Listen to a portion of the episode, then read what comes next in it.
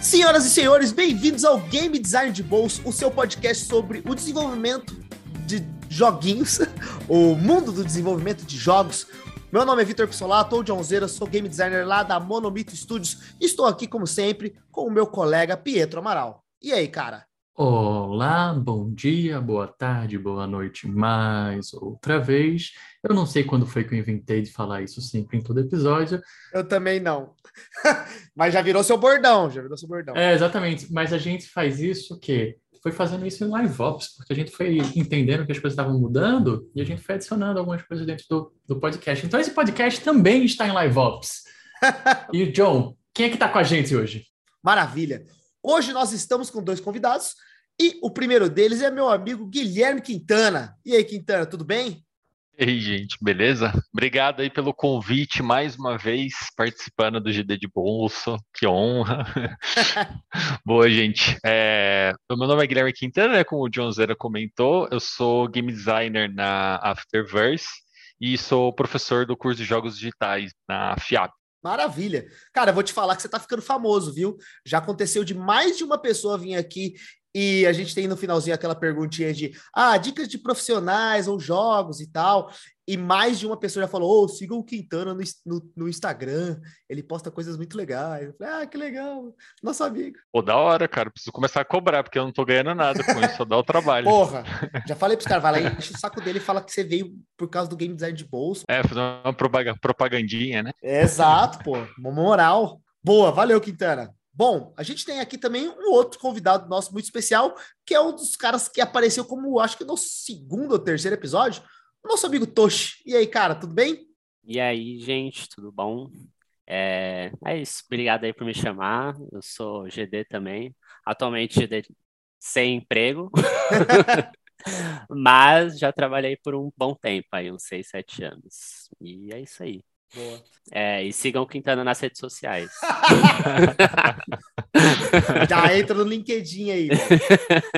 Eu, outro comentário também, Tocha, eu acho que o seu episódio é o nosso episódio é, super teste, assim, sabe? Foi quando a gente realmente queria testar o que, que a gente ia falar nos podcasts, e o seu foi o primeiro que eu, eu lembro que eu falei, ai, ah, que legal, vamos falar desse assunto, que é algo já, tipo assim, ah, e o que, que é o game designer, sabe? Putz, isso aí já tá batido, sabe? O seu primeiro, cara, o seu primeiro podcast, eu acho que a gente comentou coisas mais relevantes até, sabe? Então eu considero ele, para mim, como sendo o, a primeira grande pedra, assim, sabe? Do, do podcast. Assim. Achei chique, assim, foi, foi muito legal. Olha, que honra, me sentindo honrado.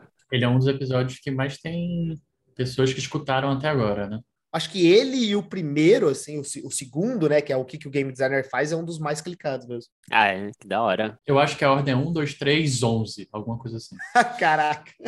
Bom, gente, como o Pietro já até comentou, hoje nós vamos comentar sobre Live Ops. O que, que é Live Ops? Para que, que serve Live Ops? Essa palavra é meio bizarra, né? A gente, pessoas fora do mundo do desenvolvimento de jogos, meio que não entende exatamente o que é, e o nome também não explica exatamente do que, que é Live Ops porque já está em inglês, né? E a gente é BR. Então a gente vai comentar um pouco sobre isso, como é que é fazer live ops com esses dois game designers que provavelmente já bateram muita cabeça em relação a isso. Vamos começar então as perguntinhas. Eu acho que como eu comentei anteriormente, tem gente que tem dúvida o que, que é live ops, né? Então eu queria que, em vez de os convidados falarem, o Pietro que está todo animadão aí, Pietro, o que que é live ops? Cara, é... essa é uma pergunta que eu acho complicado responder, apesar dela ter uma resposta simples. É, mas Live Ops, a tradução sendo babaca aqui, né, é, é operação live, né? Operação. O que seria live em português, gente? Operação. Ao vivo? É ao vivo é duro, né? Mas... Ao vivo não é, é. É bizarro pra caramba. é, ao vivo é bizarro. Tempo real, sei lá, não sei. Em tempo real, boa, boa, boa. Operação em tempo real eu acho que é um, um bom termo. E aí, é um jogo que tá, já foi lançado, então você está operando nele com no dia a dia. Então esse jogo ele já não está mais é, naquele cenário de pré-produção, não está mais esperando algo acontecer, ele está já vivendo e você já está mudando ele com métricas, com dados, tem tanta coisa que de live ops ali para mexer, mas não só isso, o live ops também fala sobre você evoluir o jogo adicionando grandes features. E eu acho que esse é um dos pontos que eu vejo muita gente falar assim: "Ah, não, porque live ops é só você fazer evento, colocar conteúdo e fazer teste AB que são métricas". E não, live ops não é só isso, né? Tem muito mais. Quintana, você que faz isso no seu dia a dia, quer explicar mais o que é um live ops? Eu acho que é bem isso que você, que você resumiu. O Live Ops ele é muito focado em aumentar o tempo de vida do jogo. Então, especialmente assim, se você pegar um jogo, lançar ele em qualquer meio, né? Loja da Google Play, App Store, Steam, PSN, qualquer lugar, e você não atualizar ele ao longo do tempo, você não trazer novidades para ele ao longo do tempo, é, ele vai decaindo, né? As pessoas vão, vão entrando menos, vão jogando menos, ele vai sendo menos falado nas mídias, nos meios e tudo mais, e chega uma hora que ele morre. Talvez o live seja um pouco disso também, você manter o seu jogo um pouco mais uh, vivo por um pouco mais de tempo, né? E aí o, o, o Live Ops ele é você trazer incrementos com uma certa cadência então, é uma coisa assim, não adianta você soltar o jogo hoje e daqui um ano querer fazer uma atualização, ou daqui dois anos fazer uma atualização. É, especialmente para o mercado mobile, que é onde eu, eu acabo trabalhando, né? É, praticamente todos os meses a gente tem mais uma ou mais ações ocorrendo de live ops, justamente para manter o jogo vivo, né? O jogo com coisas diferentes para brincar. E o da hora do live ops é que você tem que fazer tudo isso em cima do que já existe. Você não consegue fazer um jogo novo toda vez. Você tem que pegar os elementos que o jogo já tem e reformular aquilo de um jeito que fique interessante, mas que não seja um custo de produção tão grande também, que você consiga entregar, sei lá, em um mês, um mês e meio de produção. É meio que até que tem que se pagar, né? Tem que se pagar pelo tempo de desenvolvimento e tudo mais, né? Exato, então é é, e aí eu acho que o grande aspecto de Live Ops que pega muito para nós, especialmente na Afterverse lá, é que a gente tem uma, um foco muito grande nas datas comemorativas, né? Então, só para fechar, uhum. é quando a gente vai fazer um evento de Halloween, ele tem que sair no período do Halloween. Se ele atrasar, sair depois, você perdeu esse, esse momento. Então, ele é desafiador nesse sentido também, que você tem que ser inteligente com ou sobre o que você vai fazer com os elementos que já existem no jogo, mas você normalmente é, tem muitas vezes que você vai trabalhar com datas fixas, datas comemorativas. Então, isso é desafiador, porque tem que garantir que está na mão do jogador naquele período. Então, é, é bem. É, um, é uma área do desenvolvimento de jogos assim da, nas empresas que é muito dinâmico. E é, é correria, né? Porque você tem que bater os prazos sempre no, na, no momento que precisa. O, o Quintana, você falou de um ponto importante que é sobre essas datas, né? Porque eu acho uhum. que quando a uhum. gente pensa em live ops, a primeira coisa que a gente pensa são nesses eventos, e principalmente evento de Natal, evento de tal coisa. Isso é o exemplo clássico do live ops. Sim. E eu queria que tu falasse um pouquinho pra gente por que é tão importante essas datas? Por que, por que a galera faz evento de Natal? Por que é importante ter um evento de Natal? O que é que muda fazer isso ou não fazer no meu jogo? É, isso é muito relacionado também a datas comemorativas, sei lá, de outros mercados. É, vamos pensar é, o Natal é muito forte na, na, questão de presentes. Então, você tem lá todo o setor é, do comércio que se prepara para aquele momento, que sabe que a galera vai gastar dinheiro, que a galera vai estar, às vezes, de férias, que a galera vai estar com tempo para fazer. E existe todo aquele aspecto cultural também, né? O Natal é o período de dar presentes, então a galera vai estar mais disposta a gastar dinheiro. Quando a gente pensa nessas datas comemorativas, e quando você consegue contextualizar bem o seu jogo de acordo, por exemplo, como o Natal, também são períodos que tematicamente a galera gosta de alterações naquele sentido. Então, por exemplo, quando você entra no jogo, você está lá no clima de Natal, esperando as festas de final de ano, e você vê o seu jogo, o jogo que você curte pra caramba, sei lá, um Destiny, um, sei lá, um um Wild Rift da vida, um PKXD fazendo propaganda do jogo que eu trabalho, da empresa que eu trabalho também. é, isso é legal porque meio que a gente aproveita aquele momento, aproveita aquele tema para você contextualizar o seu jogo. E aí você traz coisas em cima daquele tema. Então isso é interessante a gente é, acertar a mão e fazer para os nossos jogadores, justamente para aproveitar o momento, que é uma coisa que está na cabeça de todo mundo. Então, se você consegue aproveitar isso, é, você você já está meio que batendo com a expectativa dessas pessoas que estão entrando lá também. É, então, assim, só para vocês terem uma ideia, né? Quando a gente. Um dos melhores meses que a gente teve lá no PKXD foi o Halloween, que é um mega de um evento, é uma data mega comemorativa, é super importante para o mercado de jogos. Se vocês verem boa parte dos jogos que trabalham com Live Ops, eles trabalham com o evento de Halloween, e para nossa sorte, é, o Roblox, que é o nosso concorrente, ele teve uma pane que a galera não conseguia entrar no Roblox. E aí, cara, Caraca. o PKXD e outros jogos concorrentes do Roblox, nossa, explodiu. Só que só deu certo, né? Porque a gente estava preparado, o evento estava no ar, estava tudo bonitinho para a galera jogar, e infelizmente lá para o Roblox. Bom para nós, é, deu problema e a galera migrou para o nosso jogo. Então, acho que é um pouco disso que, tá, que é importante, né? Você tá preparado, você aproveitar desses momentos, dessas grandes datas comemorativas. Eu, eu acho que você trouxe um exemplo que foi muito bom, porque ele retrata o dia a dia do Live Ops, né? Tipo, Sim. cara, você não pode perder e você não pode, você tem que garantir que saia o mais suave possível, porque não aproveitar aquilo vai, como você mostrou, vai para os concorrentes, né? A galera simplesmente dali só dissolve e você acaba perdendo muita coisa nessas datas, perde dinheiro, perde, perde jogadores. Esse exemplo foi muito bom. Cara, release da loja ali do, da, da App Store e da Google Play é o período mais tenso do lançamento. Porque meio que saiu da nossa mão e tá na mão deles aceitar e não, e vai e volta, e pelo amor de Deus, aceita o jogo. Então é, cara, é uma loucura, assim. É engraçado que, você, de um ponto de live ops, você trouxe esse exemplo. Eu lembro que na TEPS a gente tem alguns jogos em live ops, mas a gente não faz numa estrutura tão grande como After faz. Mas, por exemplo, live ops não é só sobre eu adicionar datas importantes ou, ou adicionar features dentro do jogo, como também adaptar minha loja para esse momento, né? Para mim, um, um exemplo muito bom de jogo que faz isso é o, o Disney Emoji Blitz.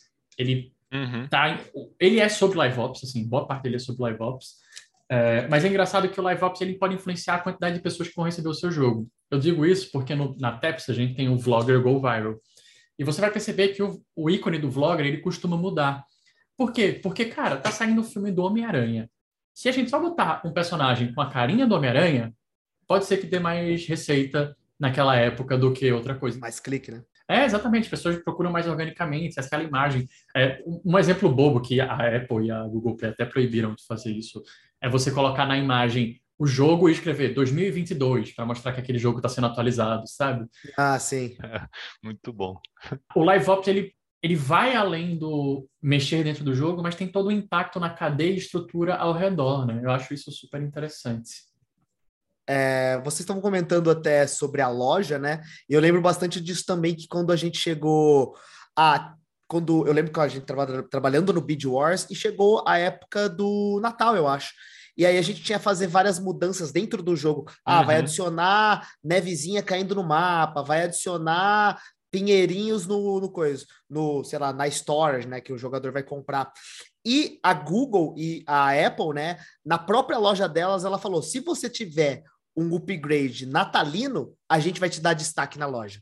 Então você meio que ganha uma feature por estar fazendo um live ops que, come, que conversa com o tema, sabe? Então é bom para todo mundo, no final das contas. É sempre valioso, né? Sim, sim. É, então. E, é, e essa é a pegada, né? Porque, assim, se você for acompanhar os jogos que estão em mais destaque na loja, são jogos que estão de alguma forma em live ops é, seja por datas específicas, tipo Natal, Halloween, férias de verão, Ano Novo Lunar Chinês, esse tipo de coisa, que são grandes, grandes datas né, comemorativas, ou mesmo se você tem um evento específico do seu jogo. Só do seu jogo ter alguma coisa diferente, é, a notoriedade dele dentro das lojas, especialmente lojas mobile, é muito grande, né? Você já está na frente de, cara, um monte de jogos que não está se atualizando com tanta frequência.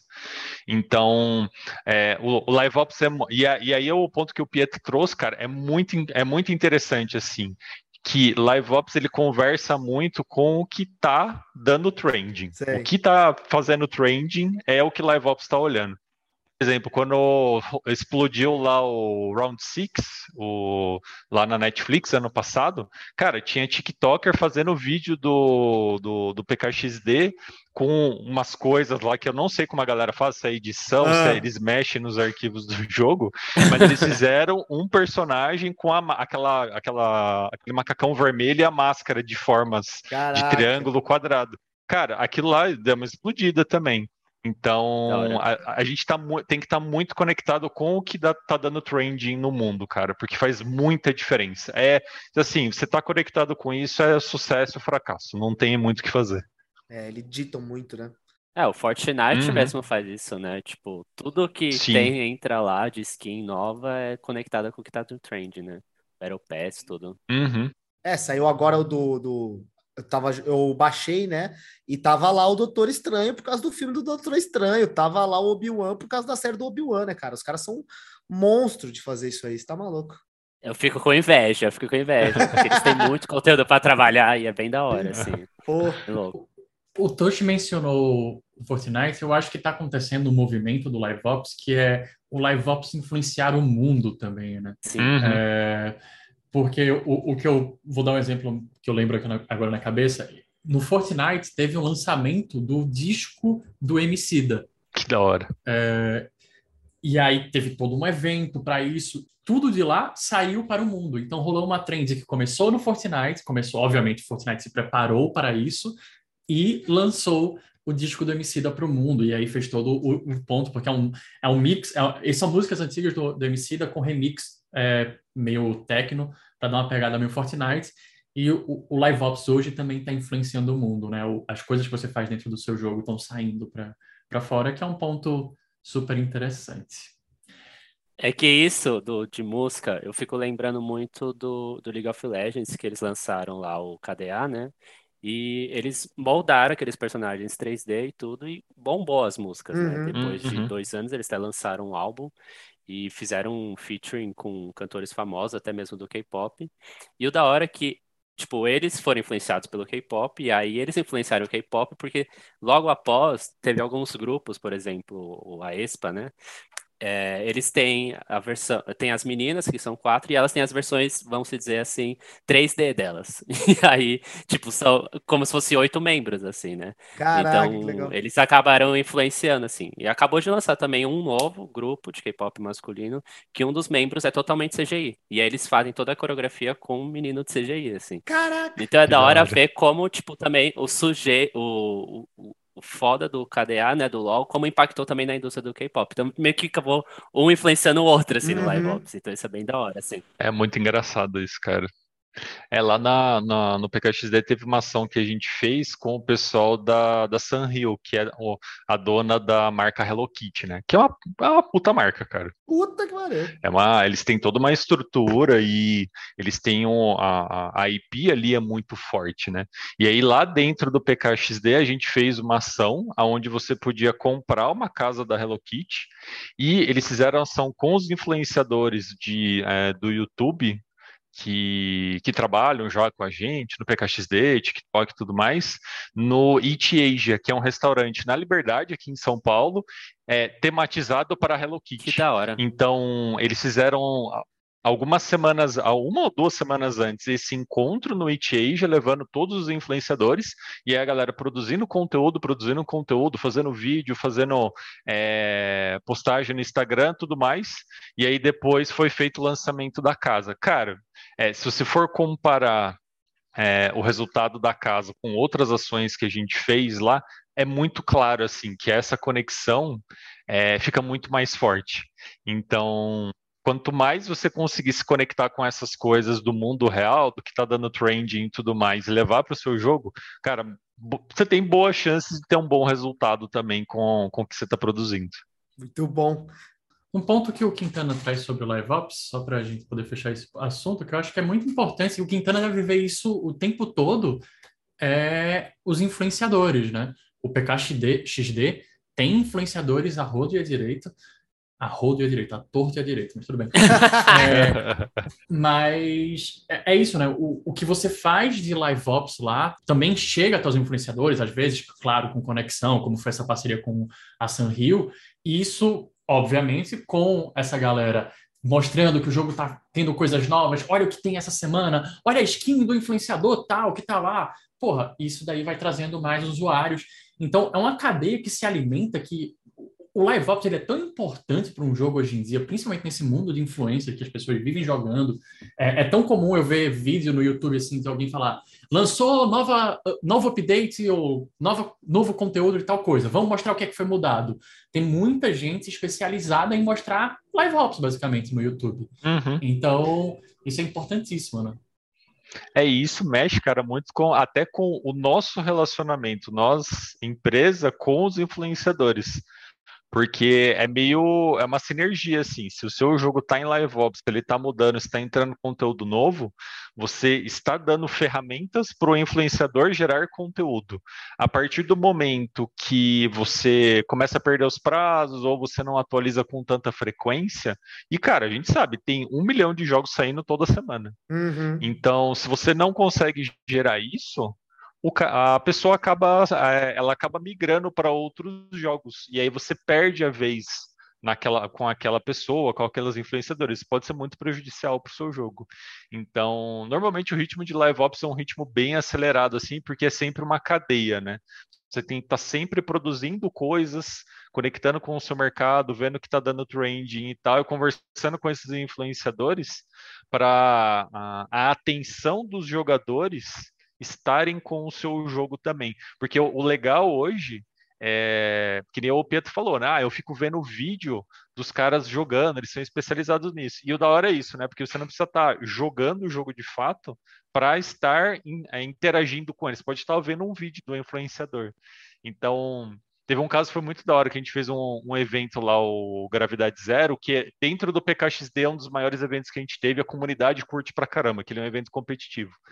Cara, o influenciador ele ficou das nove, acho que até às seis da tarde, fazendo live Nossa. por conta da contagem regressiva do, do start do Gravidade Zero. Do começo do Gravidade Zero. E, cara, a galera lá, e ele lá gritando e falando, e cara, é muito uhum. legal assim, você do lado do desenvolvedor ver o que está acontecendo e a pilha assim do pessoal, né? Ah, eu vou ser do time tal, ser do time tal, e não sei o que lá, e não sei o que lá, e o pessoal já brigando antes de começar o evento, assim. Então é muito louco essa sinergia, cara. Você fazer isso sozinho não, não, não dá para chegar no mesmo resultado. É, eu acho que vocês estão falando que é correria e tal, mas ao mesmo tempo é uma das coisas mais legais de trabalhar. Eu acho que é o live ops, né? Você tá com o seu jogo ao vivo e você tá lançando conteúdo e vendo os resultados diretamente em cima do, dos jogadores, né? Então, ter essa resposta papum, você fazer, né? Eu acho que para vocês, como trabalhar nesse momento aí, ver isso, deve ter sido sensacional, né? Porque é o seu trabalho meio que sendo vanglorizado, assim. Então, é gostoso também, né? É, então é muito legal. E o legal é quando a gente solta o evento, dá 10 minutos, já tem como bugar o jogo tal e ganhar moedas infinitas. Cara, é impressionante. É uma loucura, assim. Mas é muito da hora. Uma vez eu ouvi falar isso. Se estão tentando hackear seu jogo, é porque seu jogo tá bom. que bom. Bom, você está falando, Toshi, principalmente da equipe, né, do desenvolvimento disso e depois ver isso no ar, né? Eu queria que você conversasse um pouco mais sobre como é que é estruturar isso como o, a equipe mesmo do jogo, né? Como você faz para sua equipe estar pronta para receber live ops? Olha, isso é um papo meio cabuloso, né? Porque, querendo ou não, eu acho que a gente tem que entender basicamente o que, que é a, a sua estrutura principal do jogo e o que você vai querer entregar como live ops, né? E, e é interessante é, a gente entender os limites e a capacidade do time naquele momento, né? Então não adianta a gente também querer fazer, é, lançar, não sei, um super conteúdo, um evento a cada duas semanas se seu time não aguenta, né? Não tem uhum. tempo suficiente para você fazer tudo isso e essa cadência, né? Então, é muito importante você ter esse estudo e entender como o time fazer antes protótipos, antes mesmo de lançar o jogo, já ter muito bem estruturado o que, que vai ser o live ops do seu jogo.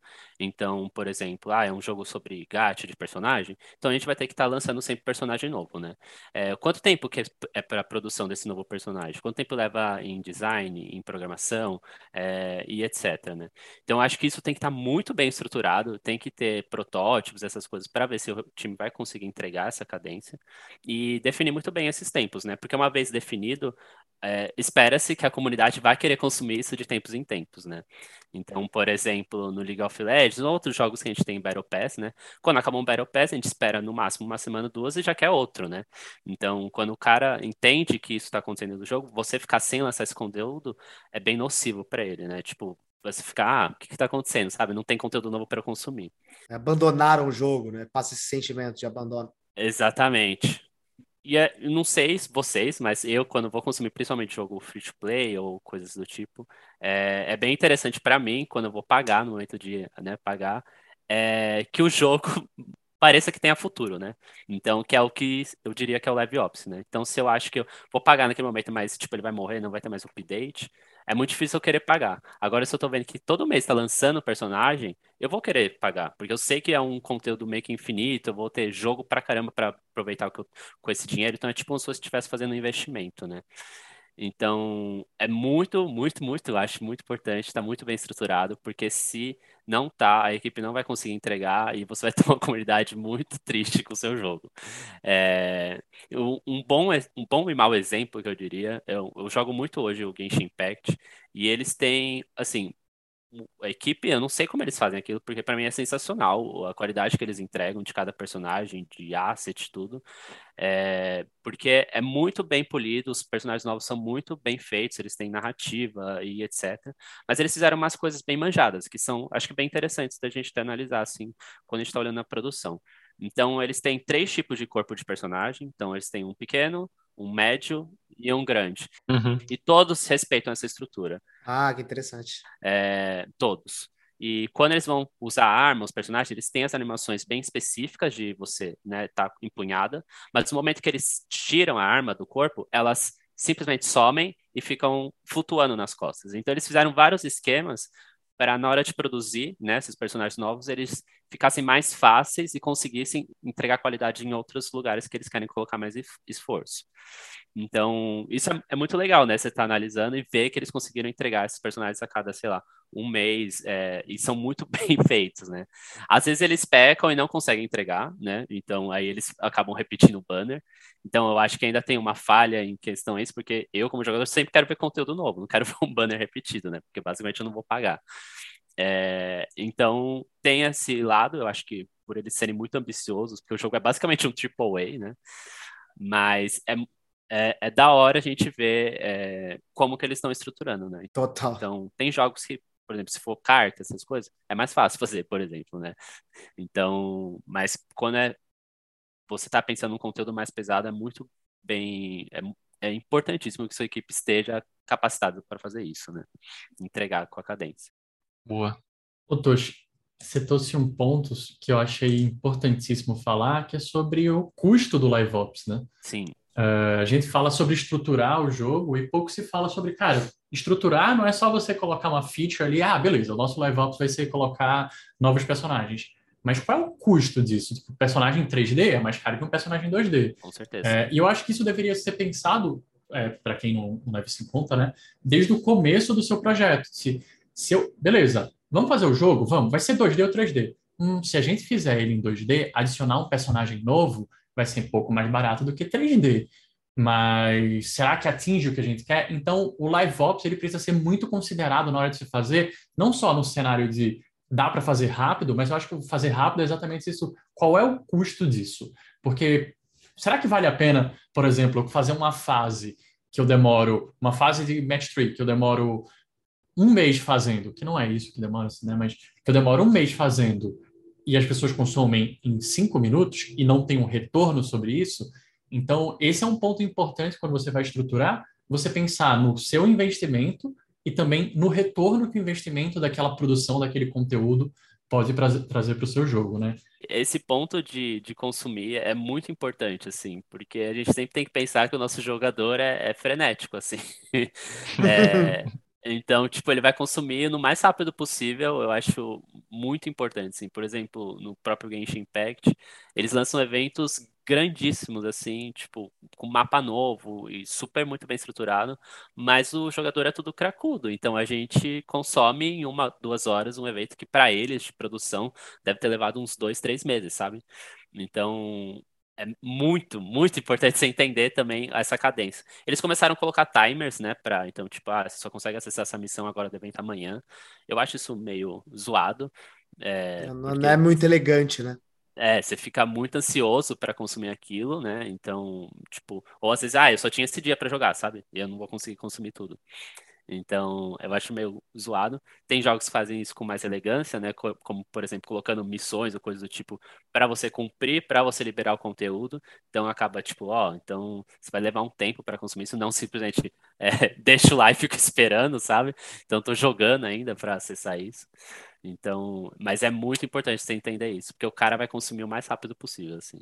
É, eu acho que o, o, o Live Ops, uh, o Pietro, é, é o grande objetivo dele, além de você conseguir trazer a galera de volta, você tem uma meta financeira que você quer atingir. Então, é, na maioria dos jogos, você tem o, o, jogo base, vamos dizer assim, né? Que é a, as mecânicas principais dele e você tem uma base também do dinheiro que ele faz. Tá lá, o jogo tem 100 jogadores por dia e faz 50, 50 dólares por dia. A expectativa quando você lança um evento Live Ops é que entrem mais jogadores nesse período que o evento está ativo, mas que a sua receita também aumente nesse período. Então, você conseguir prever bem o quanto de esforço você vai gastar, porque ó, você alocar a equipe, ter as pessoas produzindo, as ferramentas e tudo mais, tem um custo lá operacional para a empresa. E aí, o, esse custo operacional tem que valer e ainda você tem que tirar o lucro que você tiraria com aquele evento. Então, acho que a, a parte de Live Ops, assim, ela olha muito forte para a parte da, da monetização do evento, né? Retenção e monetização, né? Porque você trazer jogadores, mesmo que ele não, eles não paguem, eles sejam mais no, mais no sentido free to play mesmo, ele não quer investir. Você ter mais pessoas jogando traz mais interesse para o seu jogo, gera mais conteúdo, gera mais vídeos, gera mais tráfego de jogadores ali no meio. Isso por si só é muito interessante.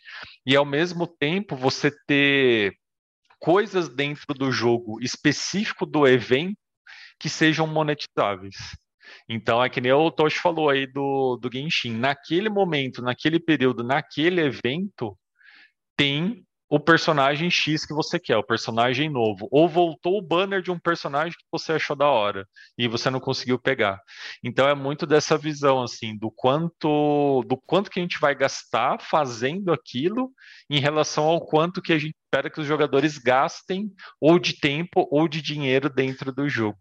E aí, cara, é um negócio de previsão mesmo, assim, você tentar, é, sei lá, pôr o dedo para a lua, assim, e tentar descobrir o que, vai rolar ali. É, fazer os testes, né? Fazer os primeiros live out para ver se está se pagando, né?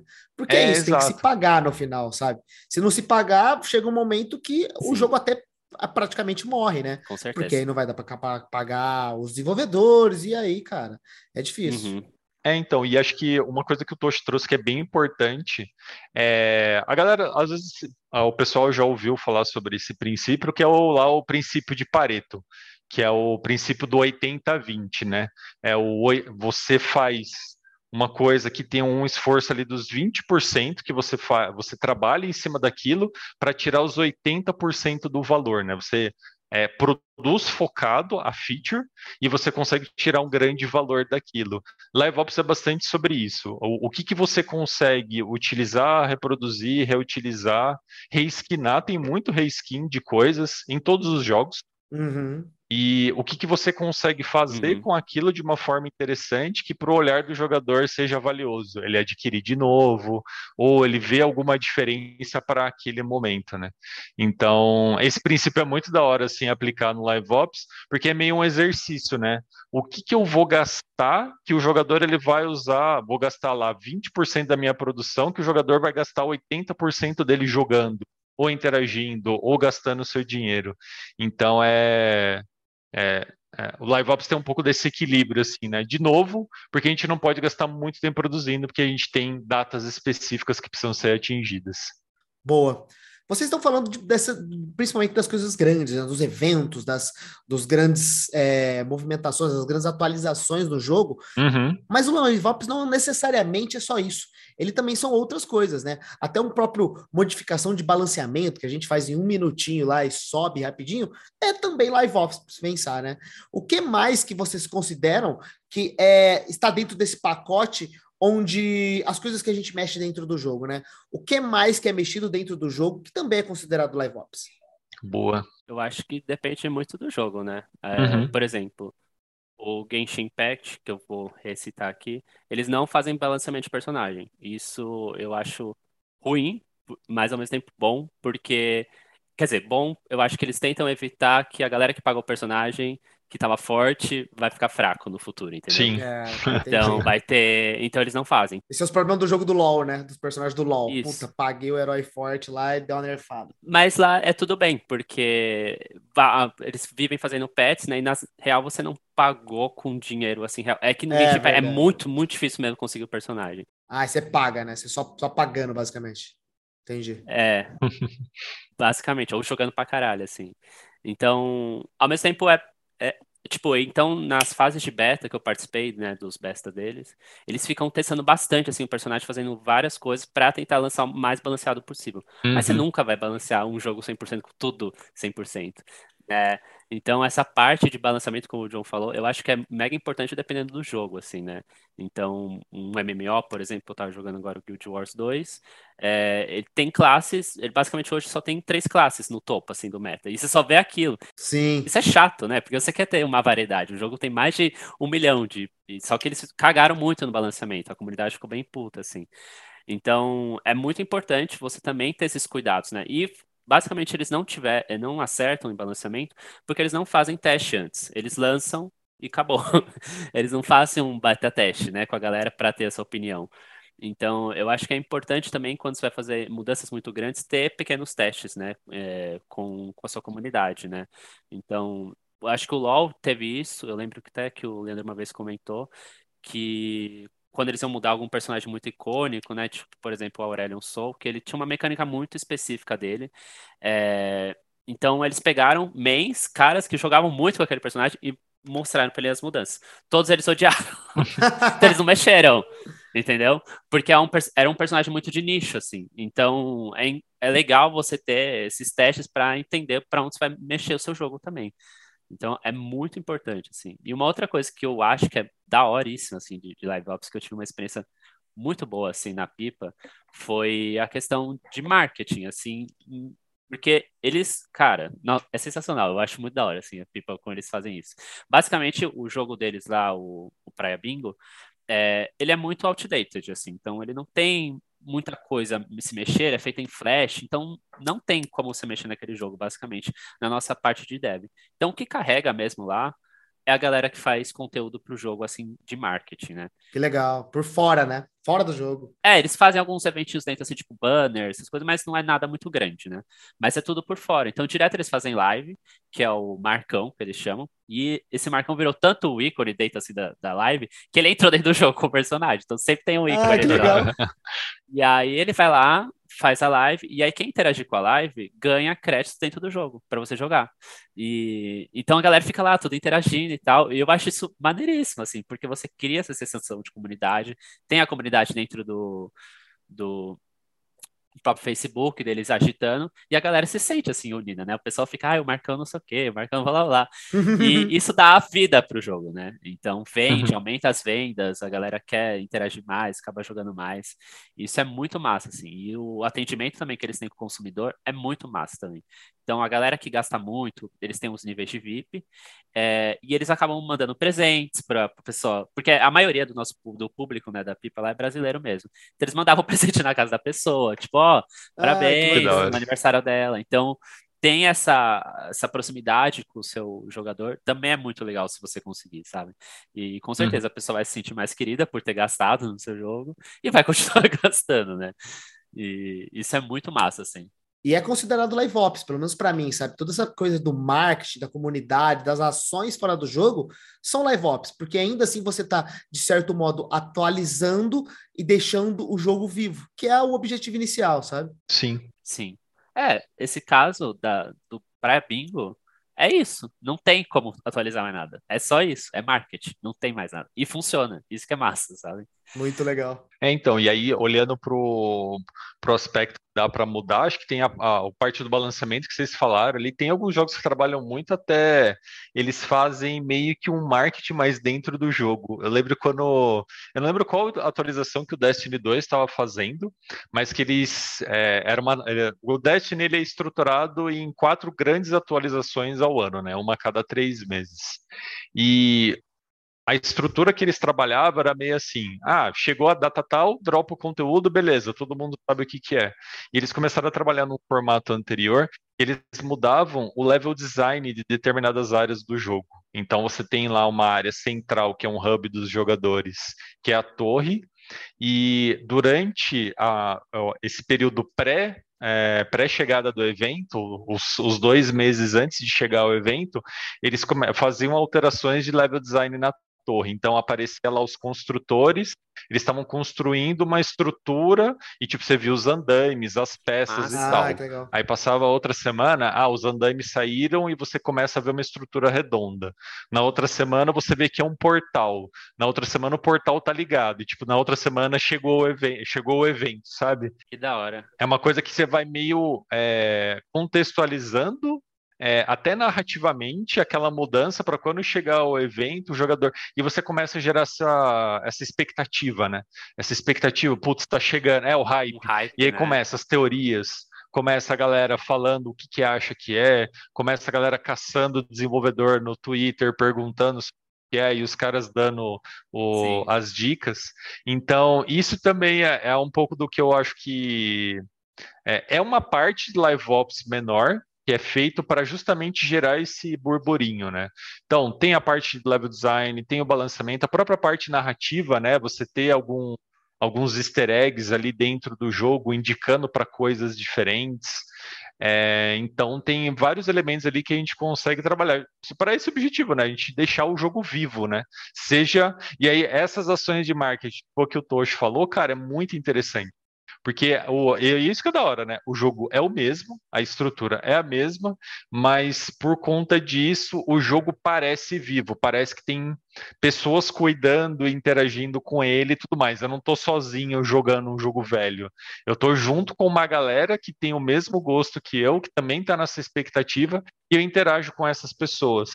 Então, é muito da hora. É, lá na After, a gente tem um personagem que é o admin. O admin é um personagem lá da narrativa do, do PKXD que é o personagem que o Charles, que é um dos fundadores da Afterverse, controlava. E, cara, ele é tipo uma celebridade dentro do PKXD. Assim, ele aparece legal. no mundo, a, todos os jogadores vão para cima dele, assim, quer tirar foto. Tem, cara, tem achievement. Você desbloqueia uma figurinha de tirar foto junto com ele. Então, tem todo um burburinho, assim. E aí que da hora. chega num ponto que até precisa tomar um pouco de cuidado com os posicionamentos dele, porque dependendo do que ele falar, a galera pode gerar mil e uma teorias das coisas que vão acontecer no PKXD. Então, se ele falar alguma coisa assim na brincadeira, a galera vai levar mega a sério. Uhum. Então, é mega perigoso, uhum. assim. Lá, o, o evento do Gravidade Zero, basicamente, é um evento competitivo com dois times. E aí, quando você entra no jogo, você pode escolher um time ou outro. A gente teve que fazer uma exceção no, lá na, na, seleção dos personagens e no código para o personagem admin não ter time. Porque se ele entrar em um time, cara, acabou. Todo mundo vai querer entrar naquele time azul. ah, ele entrou no time vermelho? Todo mundo. Pô, quero ser tu. Quero ser do time do papai, né? Quero ser do time do é. chefão. Exato. Exato. Então, é, é umas coisas assim, cara, isso que é da hora, porque você pega a expectativa do jogador no ponto, assim, cara, não gostei, achei uma bosta, e a galera fala. Uhum. Nossa, eles falam, ah. fala, fala na lata, assim, sem dó nenhuma. E, mas quando a galera curte também, cara, é muito legal, Sim. é muito da hora. que massa. Eu acho que a gente está falando aqui de Live Ops uh, e a gente está comentando muito sobre eventos, sobre a comunidade e tal. Mas tem um outro ponto de Live Ops, que foi o que eu falei no começo, né? Live Ops não é só sobre a gente estar tá trabalhando com eventos e mudando, utilizando datas festivas e colocando novas fases, não é só sobre isso. Mas tem também o... É, jogos em Live Ops significam que são jogos que estão lançados, que estão vivos, que não dá para você voltar atrás, até você dá, mas aí você vai, já tem pessoas que já baixaram aquele seu jogo. Então, a gente trabalha muito com métricas. E essas métricas, elas são vivas porque correspondem às pessoas. Às vezes, por exemplo, dando um exemplo, por exemplo, em, a gente sabe que tem alguns meses, acredito que para o Quintana deve ter um impacto bem similar a isso, por exemplo, agosto e, e janeiro e julho são meses que deve ter mais crianças jogando o PKXD porque é mês de férias.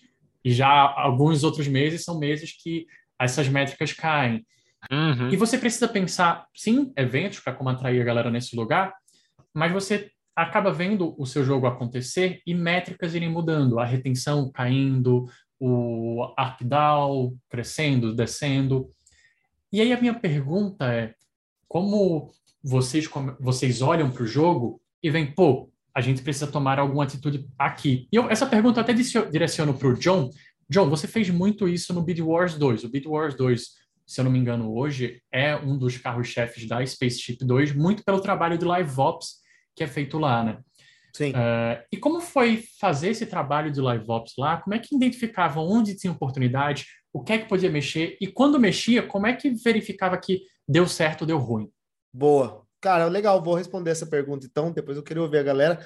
Mas, no geral, é muito o que você falou, né? Quando a gente estava estruturando lá no time, existe todo um time de data que dá apoio aos desenvolvedores, né? Que pode se considerar o time core. O time de data, ele é um, digamos assim, um ramificação que trabalha com todos os jogos e ele trazia dados para a gente. E muitas vezes a gente traz, pegava esses dados que você mesmo comentou, né? O ARPU, o ARPDAO, e porra, legal, o, sei lá, o, o daily user está caindo, ou talvez a, o tempo da sessão está caindo, e a gente precisa fazer alguma coisa. Então, a gente, dado visto isso com dados, a gente olhava outros dados também. Então, vamos ver qual é o tempo de sessão do jogador, quanto tempo que ele está passando numa, numa partida, quanto tempo que está demorando para ele desbloquear tal coisa.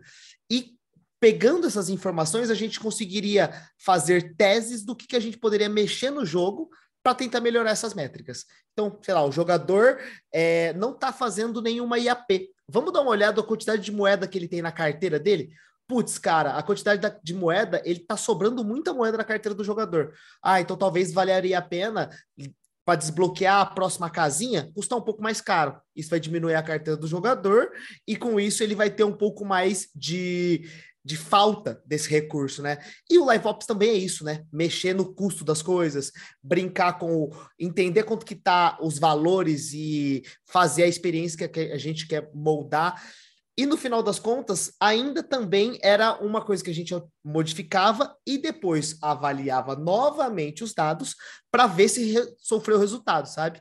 Ah, então agora a carteira do valor médio do jogador está um pouco menor. Vamos dar uma olhada onde ele gastou. Ah, ele gastou na casinha que ele é, gastou mais moedinha. Porra, deu certo. Ou não, o jogador continua não gastando porque ele tá achando agora muito cara a casinha e não tá nem comprando a casinha. Ah, então tem que mexer de novo, sabe? Esses tipos de coisas que a gente fazia, principalmente apoiado, como eu comentei, com o time de, da, de data, né, que trazia essas informações para a gente, era muito dos recursos que a gente utilizava, sabe?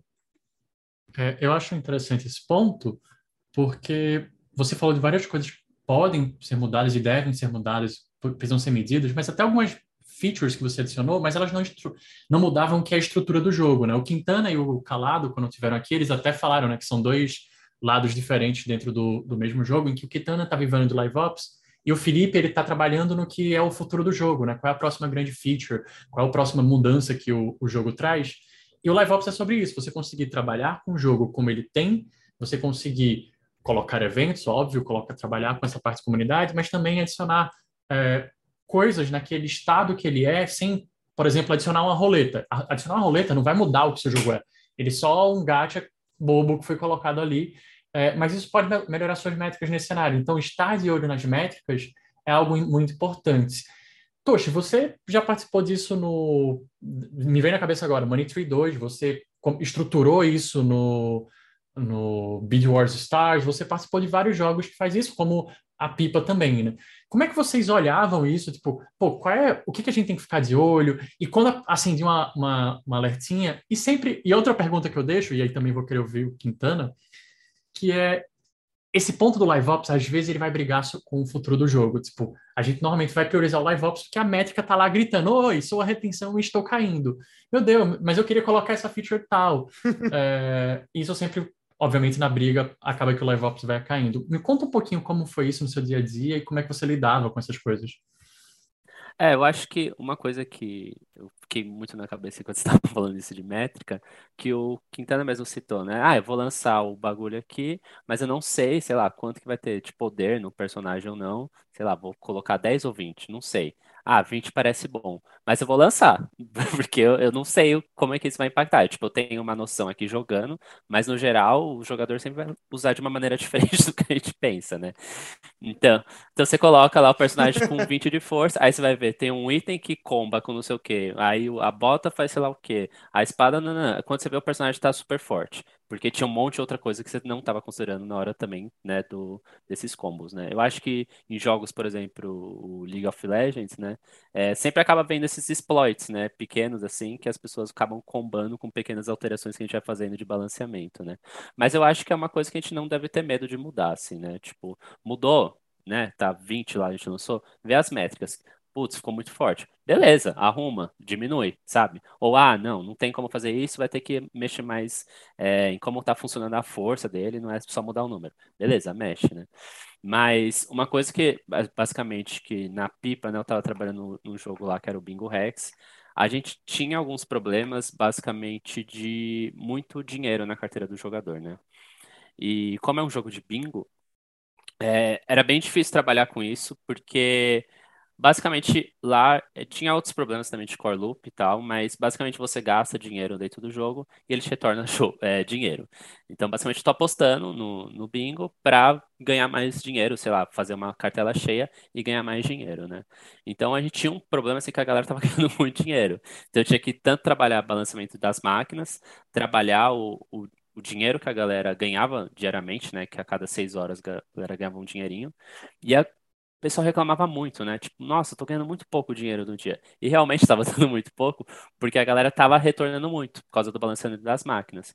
Então você tem que entender, nesse geral, como é que né, toda essa economia por exemplo, desse dinheiro, vai gerar dentro desse jogo e ficar fazendo essas mini alterações até você acertar. Você nunca vai acertar de primeira, nunca vai acertar de segunda e terceira, você vai fazendo e vai ficar para sempre esse, esse processo, né, de você estar tá mexendo nesses valores. E aí o pessoal de, de dados vai ficar trazendo para você. Putz, ó, você diminuiu aqui o, o daily bonus, que, que a gente chamava, que era todo dia você receber esse, esse dinheirinho. Ó, a gente diminuiu, agora a galera não quer mais jogar, então diminuiu a retenção né? Ah, você aumentou, agora tá tendo mais é, retenção, mas não tá tendo compra porque a galera tá tendo muito de grana. Então você vai ter que fazer esses balanceamentos, né? Ou dar mais lugares pra galera gastar dinheiro que não seja só no, nos bingos, né? Então, sei lá, comprar coisinha pro cachorro, né? Que era um dos personagens principais, ou fazer outras coisas com esse dinheiro, para gerar nessa necessidade de, de compra. Então, sempre você vai estar tá tentando mitigar esses problemas, né? E a gente sempre vai querer mais, né? Que sempre vai querer mais retenção, mais dinheiro. Tudo isso é melhor para a saúde do nosso jogo, porque significa que ele está mais vivo, né? É, então, eu acho que é, é uma, assim, é uma dinâmica constante esse negócio de dados. Você sempre vai estar alterando, aí você acaba afetando um outro dado que você nem imaginava, e aí volta, e aí vai vendo esse papo. É uma relação constante, assim. E, e, essa análise de dados é uma parte, assim, que eu acho que é meio nebulosa, assim, quando a gente fala, né? Porque é bem Tipo, pelo menos na minha cabeça era, né? Tipo, nossa, como é que eu vou analisar dado? Nossa, tô fudido. Eu não sei o que, que eu vou estar olhando, um monte de gráfico. Nossa, me ferrei.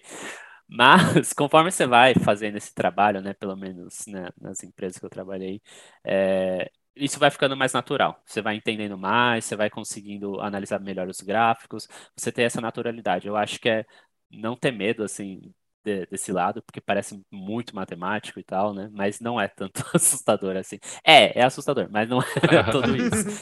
Então, ter essa conversa eh, cotidiana com, com os dados vai ajudando você também entender melhor, assim. E isso varia muito jogo para jogo. É, é bem legal também isso. Boa, o Tosh estava falando eu tava lembrando, dando risada sozinho. Aliás, um abraço para o Felipe Calado aí, que é meu parceiro lá na Afterverse, trabalhando no time de, de core. E aí eu tava lembrando da vez que a galera lá tava preocupada. É, o pessoal de cor tá preocupado. Nossa, gente, a carteira dos jogadores subiu pra caramba. O que que tá acontecendo? Não sei das quantas. E isso estava rolando Gravidade Zero, que era o grande evento que a gente soltou. Ah. Aí quando eles vieram conversar com a gente live ops, ah, não, a gente colocou uns prêmios para os jogadores aqui, eles vão ganhar, vão ganhar as moedas do jogo. E aí, só que as moedas que a gente tava dando no jogo tava atrapalhando o balanceamento de core. Então. Caraca, espero, caramba. Espero que nas minhas férias aí o Calado não tenha que estar resolvendo alguma bucha. Se vocês desculpe, conversamos à minha volta, tá? Aí você briga comigo. Mas acho que é, cara, o, a parte de métricas, assim, de você medir o que, o, o, o que tá entrando no seu jogo, se tá legal, se não tá, se os jogadores estão engajando, é muito importante, né? Porque assim. É, e isso é uma coisa que é, que é até para a galera que está entrando agora, é, tomar um pouco de cuidado, especialmente, primeiro, né, com opinião própria. Então, ah, eu acho que isso é da hora. Ah, eu acho que isso o jogador vai entender. O eu acho é sempre perigoso de qualquer pessoa, independente Sim. se é a pessoa mais júnior, a pessoa mais sênior do mundo. O eu acho é muito perigoso, porque, por exemplo, é, eu trabalho num jogo que a faixa, o público-alvo é de 6 a 8 anos. Eu tenho 37. Então, cara, eu não entendo nada da cabeça deles, do que essas crianças estão curtindo, né? Então, eu falar, eu acho é muito perigoso. E as métricas ajudam a desmistificar um pouco isso, né? Eu falo assim, putz, ó, isso aqui não vai dar certo, mas a métrica tá boa. E aí a, a métrica ajuda a, a, que nem o John Zero falou, né? A você traçar algumas hipóteses. Cara, por que que aumentou nesse período aqui a quantidade de jogadores? O que, que aconteceu no jogo? E, cara, Pode, e o mais louco é que pode ser coisas do jogo, como pode ser coisas fora do jogo. Sim. Por, que nem lá o caso do Roblox, cara, explodiu de jogador no PKXD. Cara, o que aconteceu? O que a gente fez? Não foi com a gente. Não foi vocês. É, então, não foi. A gente estava preparado para receber a galera, mas não foi uma ação direta nossa. Cara, sei lá, o é, sei lá, lá no, no Beat Wars, é, que eu e o John Zera a gente trabalhou. Cara, saiu a nova temporada do, do, dos, dos shows que é baseado no Beat Wars. Aquilo lá, sozinho, ele pode trazer jogadores para você. Então é sempre bom você estar tá acompanhando essas métricas para entender como que você pode reagir, como você pode aproveitar a onda também. Putz, saiu lá ó, uma nova temporada. Cara, vamos fazer um vídeo, uma, um marketing aqui para puxar mais a galera ainda baseado no show. E então, é, você olhar para os dados é meio você ver a saúde do seu jogo, né? É, teve uma coisa que foi muito legal que a gente fez, e, e, o da hora é que foi uma coisa super simples que a gente fez e teve um resultado bem interessante. A gente tinha um problema toda vez que a gente soltava um evento no, no PKXD, a gente fazia um minigame novo, né? Para a galera engajar, ser alguma coisa nova. Só que o minigame novo ele explodia no começo, quando entrava o evento, e depois, da mesma forma que ele trazia muita gente, caía depois. Ele meio que dava um pico e caía depois. Aí a gente falou, cara, vamos tentar fazer um negócio assim. É, o mundo do PKX dele é 3D, né? Você precisa navegar fisicamente com o seu personagem para os lugares lá, não é por meio de telas. E é, normalmente, quando rola um evento, esse minigame novo fica nessa, nesse local, que às vezes a galera não a, acessa tão fácil. Não acha. Não acha tão fácil, ou às vezes está fazendo outras coisas e acaba não passando por lá, né? Aí eu, uma coisa que a gente fez, cara, deu um resultado super legal e é super simples. É, toda vez que alguém começa o minigame do evento, manda uma notificação para todo mundo que está no mundo e que não esteja fazendo outras coisas dentro de outros menus. Falando, olha, gente, alguém começou a corrida das memórias lá do Archives, ou vai começar uma escadaria do Gravidade Zero. Você quer participar? Ah, o jogador dá ok, é, dando ok, ele era transportado para o minigame e a galera começava a jogar junto. Então, legal. É, comparando esse cara que a gente fez essa mecânica, essa feature pequena a mais, essa interação a mais, comparado com os outros minigames que não tinha isso, é, a queda de interesse do minigame foi muito mais sutil. O minigame ele se manteve mais, inter, mais é, utilizado pelos jogadores por mais tempo. E aí, uma das hipóteses que a gente gerou foi que essa notificação ajuda pra caramba, porque ela indica quando tem alguém jogando minigame, ela teleporta você para o pé do minigame, então você não tem o trabalho de ir até o lugar, você é levado para lá. Então, isso que é da hora dos aprendizados, né? E você olhando métricas. Esse cara, por conta desse aprendizado, ele meio que virou um padrão dos próximos minigames que a gente está fazendo dentro do, do PKXD. Então, você consegue gerar esse aprendizado, as coisas boas e as coisas ruins, que nem aí o, o desbalanceamento que eu causei no, no time de core. Pô, vou ter que entrar para jogar isso Nossa. aí para farmar essas moedas aí, cara. Eu achei muito legal que o Quintana trouxe dois pontos, e eu vou ser super rápido sobre isso, que é um é sobre você ter hipóteses, mas hipóteses são coisas que precisam ser confirmadas de alguma forma, né? É, você não pode simplesmente dizer, ah, eu sou o GD desse jogo e eu sei que colocar tal feature vai mudar o meu jogo. Não, isso é uma hipótese sua. É, a partir do jogo estar tá em live ops, você pode dizer, ah, eu entendo bastante meu jogador, e isso até conversa com o episódio de War que a gente gravou, é, que sim, sabendo de, de, dados do usuário, você consegue ser mais assertivo com, seu, com a sua hipótese, né? Mas sempre leve as coisas que você vai mudar o entendimento como hipótese. E o outro ponto foi que eu fiquei me lembrando de vários momentos em que jogos da TEPS, eles bombaram, assim, e não se sabe por quê. E é muito engraçado, porque quando você não sabe se teve um evento, não foi nada que você fez, o jogo bombou, você começa a caçar em todo o universo onde foi que alguém mencionou esse jogo. Por que esse jogo começou a bombar do nada hoje? Tipo, por que, que chegou aí? Aí você descobre, às vezes, uma feature, é, feature na, na Google Play, né? Que às vezes é quando a Google Play coloca jogos em destaque. Ou quando você sabe, descobre que um youtuber jogou o seu jogo, pegou o seu jogo e botou lá para jogar. Ou então uma revista falou bem ou mal dele, que foi o caso do Flatbirds, né? Que foi o, o PewDiePie jogou ali e o Flatbirds estourou. Uhum. Gente, a gente está comentando de testes, né? De bastante essas coisas de olhar os dados e tudo mais. E tem uma coisa que a gente normalmente faz, né? Eu acho que é muito válida fazer, que é uma ferramenta que a gente utiliza, que são os testes AB. Então eu queria que vocês explicassem mais ou menos o que, que é o teste AB, para que, que ele serve e exemplos de coisas válidas ao serem utilizados no teste AB. Então, Quintana, como é que, como é que foi? Onde você usa esses caras? Teste AB basicamente é você testar duas hipóteses para um problema que você está tentando resolver ou uma melhoria que você está fazendo. E essas duas soluções elas são mais ou menos parecidas, elas não podem ser muito diferentes.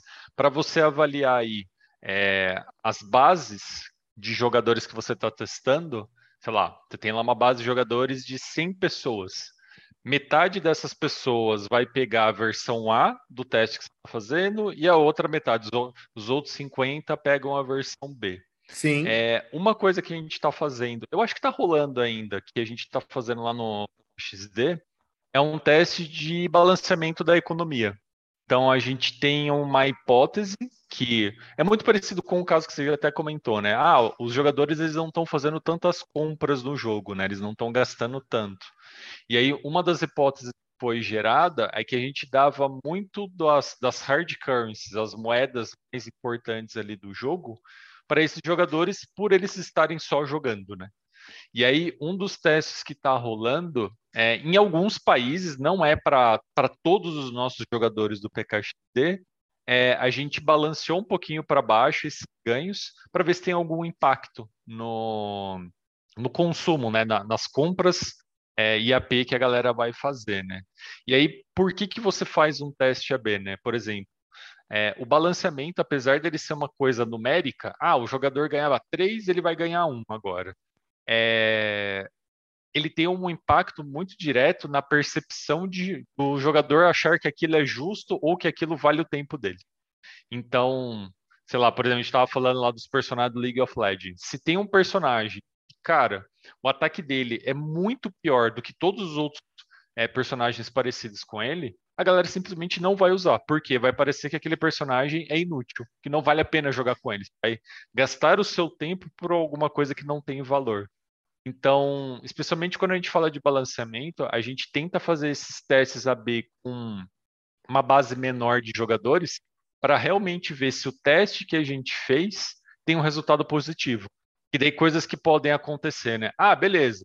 A gente fez lá, reduziu a quantidade de, de gemas lá que a galera tá ganhando, e a galera comprou mais 5% de pacotes IAP, mas em compensação a retenção do jogo caiu 25%. Cara, só num, nunca que a gente vai colocar isso no jogo. Não sobe isso, né? Não sobe para todo mundo, né? Não sobe isso, pelo amor de Deus. então a, a, gente acaba meio que segmentando esses testes para fazer com uma base menor. E aí, se der um resultado ou positivo ou negativo, a gente também conseguir é, entender um pouco mais fácil, né? É, por que, que deu aquele resultado, se precisa de algum ajuste. Então, cara, é uma ferramenta bem interessante. É uma, uma coisa que eu comecei a fazer quando eu entrei na, lá na, na TEPS, né? A gente fa fazia muito isso lá na TEPS. E, cara, é um padrão assim de mercado de jogos. Tem bastante empresa que faz isso, porque normalmente são coisas que são coisas. É, normalmente teste AB, né? A gente acaba fazendo coisas simples, com algumas modificações entre as possibilidades, para ver qual que performa melhor e a que performar melhor, é, a que deu mais certo, a gente acaba levando para o jogo e para os jogadores são pequenas variações, né? No final, você faz algumas pequenas variações e vê o que acontece. Eu lembro que a gente fazia teste AB até com a coisa que o Pietro comentou, que é a, a imagem, o ícone do jogo, sabe? Exato. Ah, o Homem-Aranha vestido com a roupa do Venom ou o Homem-Aranha com a roupa rasgada? Qual será que performa melhor, sabe? Exato. E aí a gente colocava e aí, sei lá, deu 10% mais clique a roupa do Venom, sabe? Ah, então vai com a roupa do Venom. Esse tipo de coisa já também é válido, né? E também é considerado um teste AB. E eu acho que a própria ferramentas do Google já dá isso para a gente conseguir fazer esses testes. O foda de teste AB, que assim, é muito legal num cenário em que, ah, eu mexi aqui na, no hard currency, e aí claramente diminuiu minha retenção, e nem subiu o interessante. Só que às vezes você tem que brigar com, hum, caiu 1% a minha retenção, mas aumentou minha receita em tanto. E aí? Como é essa troca? Será que vale a troca? Exato. Porque se você caiu a retenção, significa que tem menos jogadores. Então a receita aumentou, a receita por jogador aumentou, mas será que aumentou a ponto de você poder escolher um e outro?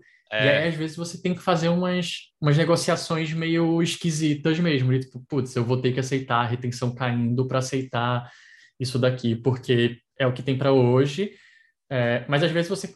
E é, é, muito engraçado o teste AB, assim, porque eu já fiz alguns testes AB que eu fazia. Ah, é, eu acho que tem dois casos para mim que são claros. No jogo que eu tô hoje, Dino Quest, eu fiz um teste sobre dificuldade das fases e esse teste de dificuldade, a, na fase 3, ela tem um spike de dificuldade um pouco alto.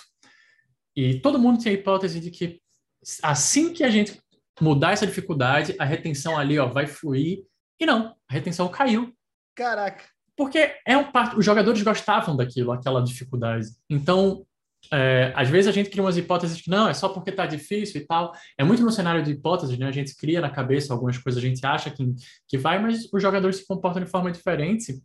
E uma outra, que eu disse são dois exemplos, foi um teste sobre a quantidade de energia. Né? Você tem uma energia dentro do jogo. É, foi energia, não, foi o, o tempo de um, de uma box dentro do jogo. Que eu fiz uma versão, cara, eu vou multiplicar tudo por dois. Que isso é um, basicamente, balanceamento one on one. Você multiplica tudo por dois, vê o que acontece e depois você vai fazendo ajuste fino, né? Ou divide por dois. É, e aí eu multipliquei tudo por dois. Aí eu fiz, não, mas eu vou ser mais uhum. escroto vou fazer uma versão mais pesada ainda.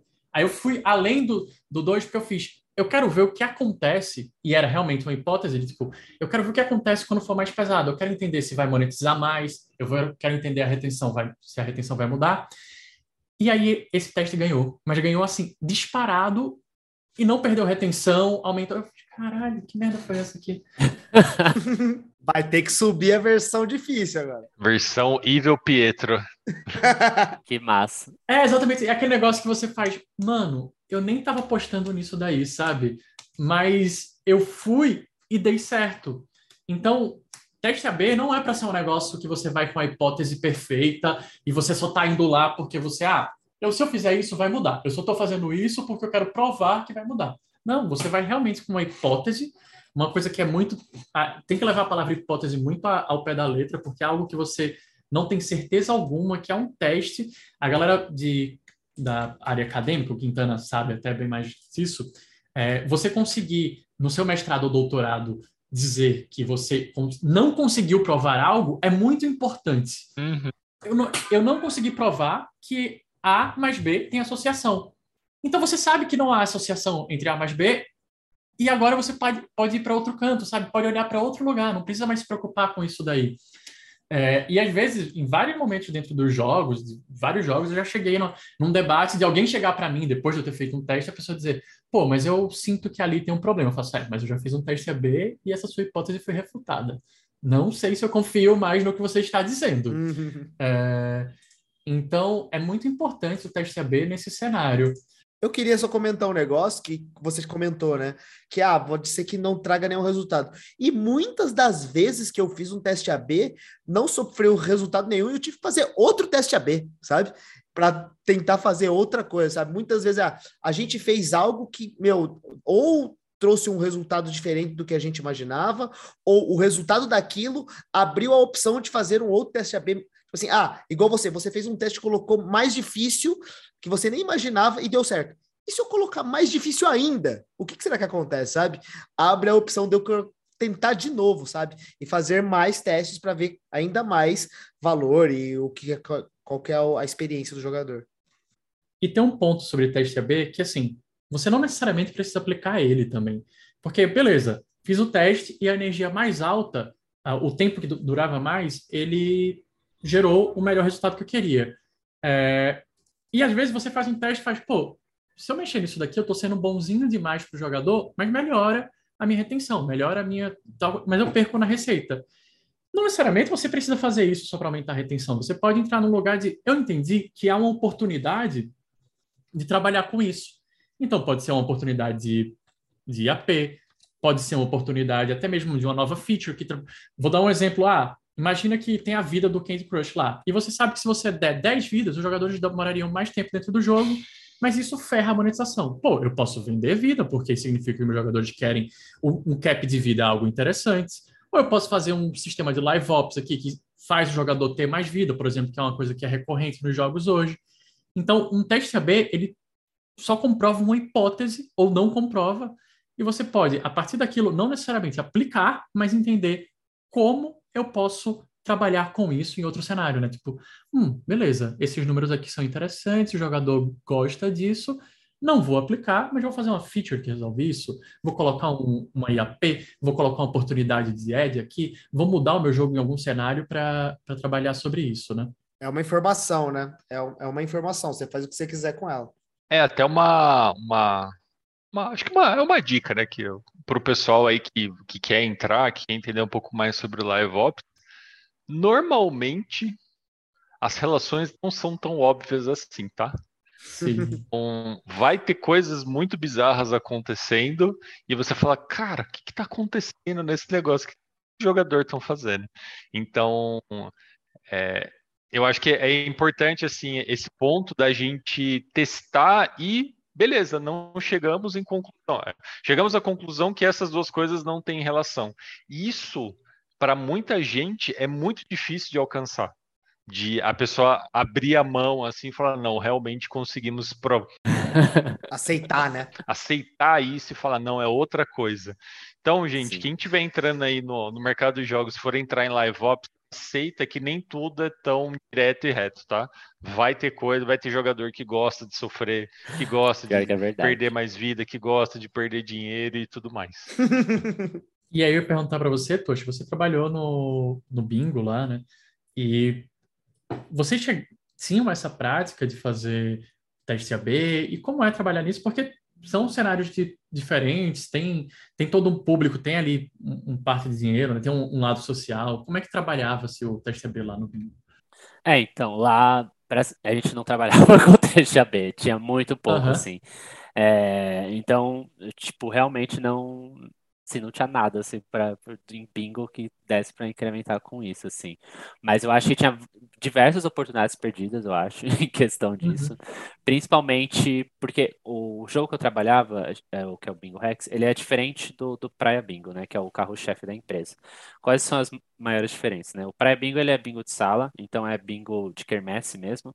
Então o cara fala bola 1, um, aí você marca bola, não sei lá o que é, marca. E o Bingo Rex chama 20 o Bingo. É como se fosse slot machine ou coisas do tipo, onde você aperta o botão, sai 50 bolas de uma vez lá, e aí já marca suas cartelas automaticamente. Chama vídeo bingo porque você mais assiste do que fica marcando, né? E a gente tinha uma baita oportunidade de fazer um teste AB com os vídeo bingos, principalmente em questão de balanceamento, da gente ir brincando com esses números, né? E tentar é, entender, é, lançar máquina, né? E a gente direto lançava a máquina nova, que a gente chamava, né, que seria um jogo diferente, né, para o Bingo. E aí, quando lança, fazer esses testes B do que está acontecendo, né, de uma máquina a outra e ver como elas vão performar diferente, né? Porque direto a gente lançava uma máquina e ela chegava desbalanceada. Então, ficava com uma. Tipo, o cara gastava pouca grana e ganhava muita grana. Ou o cara gastava muita grana e ganhava nada. Sempre. é, exatamente. Então, tinha, tinha essa oportunidade de a gente fazer esses estudos, né? Principalmente acho que o Quintana falou uma coisa legal de você trabalhar com, né, não usar o seu público geral, né? Usar certos grupos, principalmente em não usar liberar para todos os países, né? Porque às vezes você pode ficar fazendo esses testes no seu público principal e isso acabar cagando, né? No, a, a sua comunicação com ele. Então, uhum eram oportunidades, eu acho que perdidas ali, né? Mas eu acho que é, eram outros problemas da empresa que impediam que isso fosse acontecer, né? É, mas uma outra coisa que eu acho que é interessante do teste AB, que eu acho que a gente não falou muito bem, é preço, né? Eu acho que preço Sim. em produto é, é, muito importante e é uma baita de uma oportunidade, né? Então a gente lança uma loja X para um usuário, uma loja X para o outro e ver como é que é a conversão de cada um, né? E, e entender para você ir ajustando esses preços da sua loja, né? Entender a percepção de valor dos seus produtos para o seu jogador, né? É, isso era interessante até lá no, no bingo, né? Do, do, da pipa, porque a gente tinha a loja do Google e a loja da, da Apple e os preços eram absurdamente diferentes, assim. Tipo, Sim. num lugar você paga 5 reais 400 fichas, no outro você pagava, sei lá, 15 reais, sabe? Então era o triplo do preço. Então, é, já, essa diferença a gente já via na loja mesmo, a, a conversão ser diferente, né, dos dois usuários. Então, e eram dinâmicas interessantes, né? Então, tipo, fazer esse acerto, né, desses preços também é um trabalho constante, assim, de teste AB. Bom, já que a gente está falando de dicas para o teste AB e, e Live Ops, eu queria saber de vocês dicas para fazer um bom Live Ops, né? E aqui eu vou deixar a minha, é, vou sair na frente de vocês, né? Sou espertinho. É, mas a, aliando ao último assunto, que foi teste AB, porque é, a gente comentou sobre o custo, mas eu acho que uma, uma coisa que a gente não deixou claro é que para você fazer essas coisas é importante que o seu jogo tenha um bom sistema que você consiga fazer isso. Porque, ah, beleza, vamos colocar as coisas de Natal. Tem que gerar uma build, ter que mexer em A, B, C, D. Isso é custo também. Ter que esperar algumas coisas serem lançadas quando você pode. Por exemplo, a vantagem do teste AB é como ele, na teoria, é barato. Mas ele só é barato se aquela feature foi feita pronta e esperando um teste AB, que era o é, que a gente fazia no, via remote config, né, configuração remota.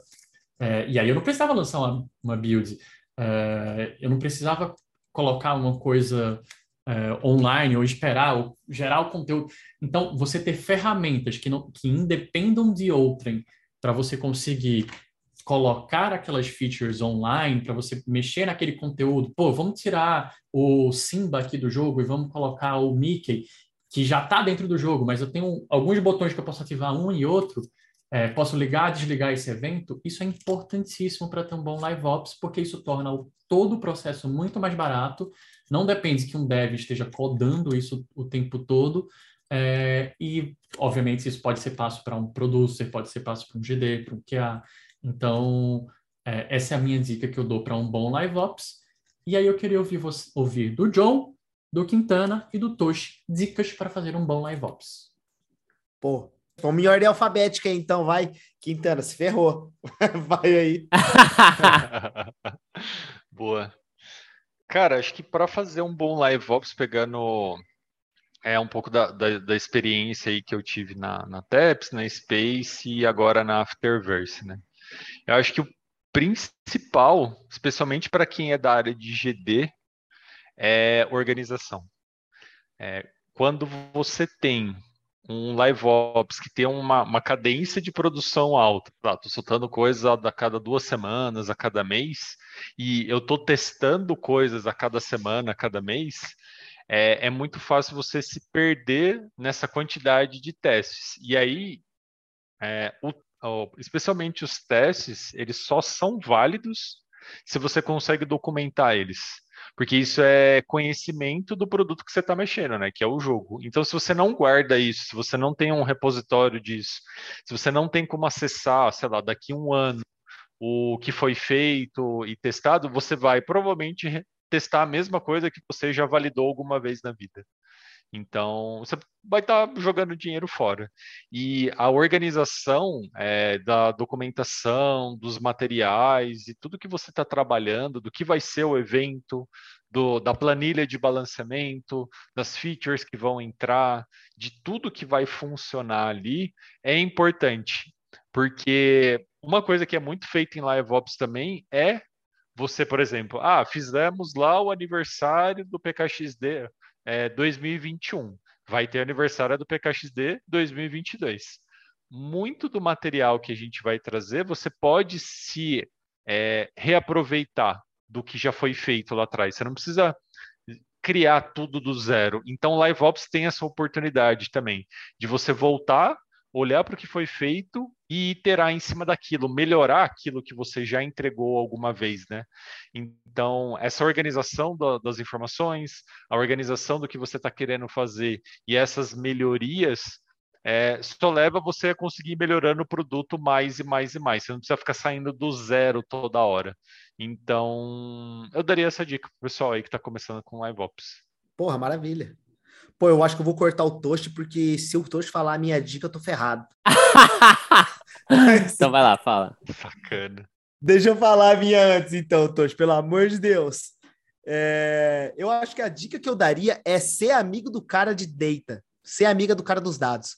E quando eu falo isso, não é brincando, né? Claro, seria legal você ter um cara dos dados do seu lado para te ajudar a pegar todos os dados, até o dado que você vai testar, a entender essa retenção, essa monetização, essa, todos esses fatores que estão dentro do jogo para depois você testar no teste AB ou talvez modificar no balance que você vai subir pelo Live Ops.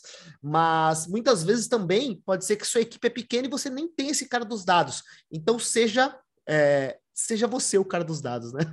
É, aprender um pouco em mexer com essas coisas, com formar é, tabelas, desenvolver suas próprias planilhas para conseguir colocar e visualizar de maneira fácil as informações que você quer são muito importantes. Então, ou se você tem um cara de data, ele está sempre perto de você para te ajudar, ou se não, colocar a mão na massa e tentar tirar um pouco dessas informações, porque às vezes você vai precisar, sabe? Eu acho que essa é uma dica bem legal e que é meio dolorosa, eu entendo no começo, principalmente GD, que não tem muito é, prática em dev, assim, colocar a mão no SQL, às vezes, aonde você puxa os dados, ou até dentro do Firebase, que são ferramentas que a gente olha, mas é uma coisa importante, cara, e é um, e é um diferencial bem legal para quem está trabalhando, principalmente nesse mundo de live ops que tem que ser muito rápido, sabe? Talvez o cara não tenha tempo e você precise urgentemente de uma informação, você corre atrás e pega, sabe? Olha. Então essa é a minha dica. É, eu acho que a minha dica, eu acho que tem várias boas, né? É, mas eu diria que por eu ser muito sistemático, eu gosto muito disso. É, eu diria que você tá ter o seu projeto muito bem estruturado para receber updates e mudanças, né? Isso eu digo, por exemplo, no, no League of Legends, por exemplo, quando eles vão testar ou fazer novos personagens, eles usam um personagem que já existe, coloca a skill de outros personagens e faz uma mistureba ali e criou-se um personagem novo e você já está testando esse personagem novo dentro do jogo. Então, ter um sistema, isso você tem que ter um pouco de experiência também é, em dev, eu diria, e ter uma boa comunicação, principalmente com os seus programadores, para você conseguir criar esse tipo de sistema dentro do seu jogo, né? De facilitar é, testes dentro que você consiga, como GD mesmo, entrar no, no, no qual seja o programa que você está fazendo, né? A, a engine que você está trabalhando, entrar, fazer o que você quer fazer ali dois minutinhos e se criou a sua teoria ou um negócio novo para Live Ops, né? Seja o personagem, ou por exemplo, no Match 3, vou fazer um power-up novo, eu misturo dois power-ups e consigo já criar um novo e entender como é que aquilo vai afetar a dinâmica do jogo. É, eu acho que isso é muito mágico, assim, para mim, quando a gente tem essa facilidade de, tipo, meio que crafting, assim, né? Com as coisas que já existem dentro do jogo, criar esse conteúdo e aí já conseguir meio que fazer o próximo, né? Live Ops que a gente vai entrar dentro do jogo.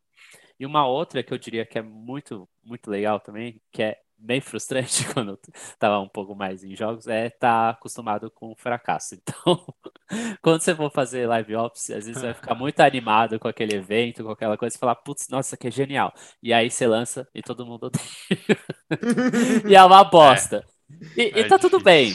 E tá tudo bem, tá uma bosta. Assim, você vai ficar chateado? Você vai ficar chateado, mas é um aprendizado. A galera vai dar uns feedbacks e na próxima você vai estar mais direcionado, porque você não tinha aquele conhecimento. E como o Quintana disse, organização, tá documentado isso, é muito importante, pra gente não ter que repetir esse fracasso de novo, né? Então, um, um, um exemplo que eu acho muito massa foi o do LoL, quando eles tentaram desintoxicar a comunidade, eles lançaram um evento que todo mundo era jogado, cada um um time, é, então tinha o time A e o time B. E o time que fosse menos tóxico, recebesse menos reportes ou coisa do tipo, ganhava uma caixinha lá que tinha skins, etc. É, re, é, realidade, que aconteceu? Os dois times perderam. A gente, todos ficaram com, com zero. Então foi assim, foi um fracasso, porque todo mundo ficava se xingando. Mas virou um meme, assim, na comunidade, porque na época que lançou o evento, todo mundo ficava se respeitando. Ou, oh, e aí, galera, como é que vocês estão? Tudo bem, meu time? Não sei o quê. Ficava todo mundo se tratando cordialmente. Assim. Gentlemen, muito gentlemen. Com cartolas e monóculos jogando LOL. É. Então, só que a realidade foi que dava cinco minutos, todo mundo começava a xingar é. e pronto, morria aquilo, entendeu? E então, é, esses aprendizados que você vai ter. Então, tipo, por exemplo, não. Eu concluí que no LoL não tem como você tirar essa toxicidade. Então, a partir desses eventos que eles fizeram. É, então, por exemplo, eles entenderam que esse é o público deles, é um público tóxico, e eles começaram a colocar emote, começaram a colocar é, maestria, uns negócios babaca, para vocês ficar se mostrando a mais dentro do jogo. Então, eles acabaram reforçando a toxicidade dentro do jogo, no final. É, então você acaba aprendendo com a sua própria comunidade. É, às vezes você um pouco abraçar o problema e tentar monetizar e fazer uma outra dinâmica em cima daquilo, né? Então acho que é uma outra dica que eu dou é essa: você vai fracassar e tá tudo bem. tá tudo bem. Boa. Gente, vamos para a última perguntinha então. A nossa clássica perguntinha sobre dica de profissionais que vocês acham que vale a pena as outras pessoas que estão ouvindo seguir, né? Sejam profissionais que até trabalham com live ops ou não, outros profissionais da desenvolvimento de jogos, pode ser qualquer um. E também, claro, um joguinho legal para divulgar e, e falar para a galera jogar que vocês estão achando bacana, que vocês estão jogando, já jogaram. Então vamos lá, Toshi, já que você já está aí, vamos fazer o contrário agora. Ih! Começou. Fala aí, cara. Mano, pior que eu, eu tô sem referência nenhuma, assim, de, de quem seguiu, de nada, assim. Eu tô totalmente por fora agora. Fala o Quintana, fala o Quintana. Fala Isso que eu ia falar, então sigam o Quintana. Pô, pior que eu tô, cara, pra vocês terem uma ideia, eu tô olhando no Twitter, porque tem uma galera que eu sigo que é muito da hora, mas eu não lembro o nome deles. Aí fica difícil. É, é. eu apanho nisso também, eu é. apanho nisso. É, numa época eu tava, tava seguindo muito uma galera que tava, tipo, desconstruindo o jogo e tal, e, e tipo, eu, tava muito viciado nisso, assim. Então tinha um cara, eu nem lembro o nome dele, mas ele pegava o, jogo assim, desconstruía e mostrava pra gente como é que tava sendo montado, né? Então, tipo, você via umas bizarrices assim acontecendo, que era muito da hora, assim, tipo.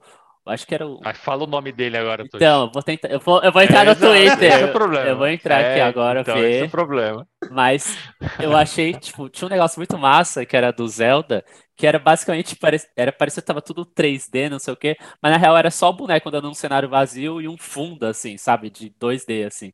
E aí você vê essas coisas uhum. no jogo, era muito massa. Eu vou achar esse cara, eu vou postar aqui, calma aí. Boa.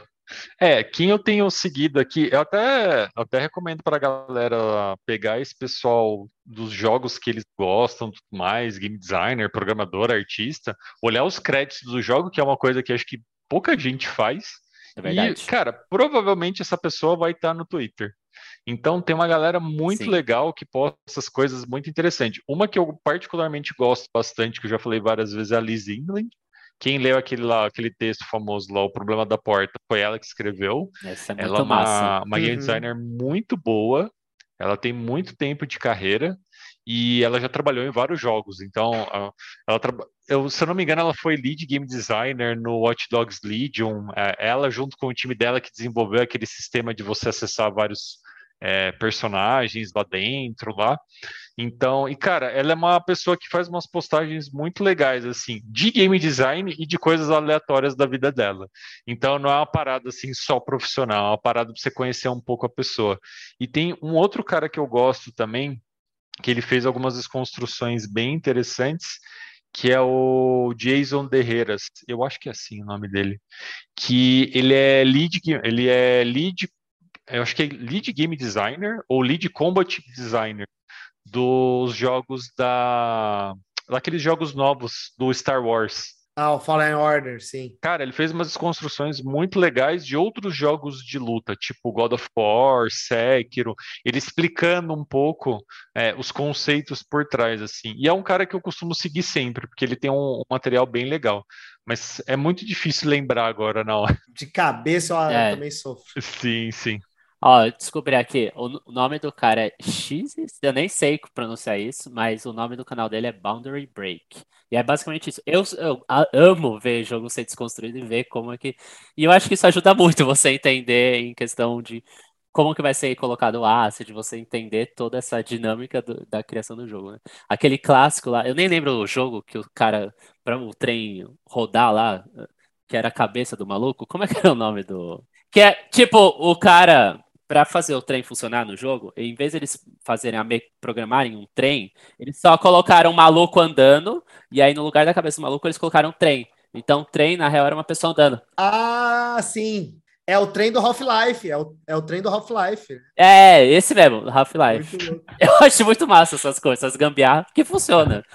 É, a- tem aquele outro famoso que a, a mesa do Skyrim é só um armário enfiado na terra. É bagulho assim, sabe?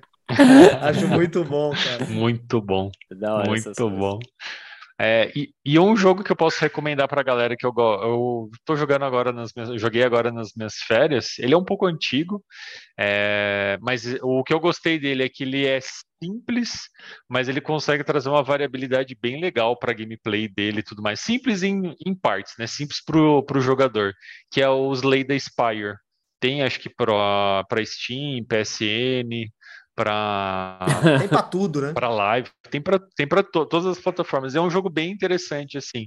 É legal a forma como ele foi pensado, que com alguns elementos ele consegue gerar uma grande variabilidade de partidas, né? Então isso é muito legal e de composições das coisas que vão rolando.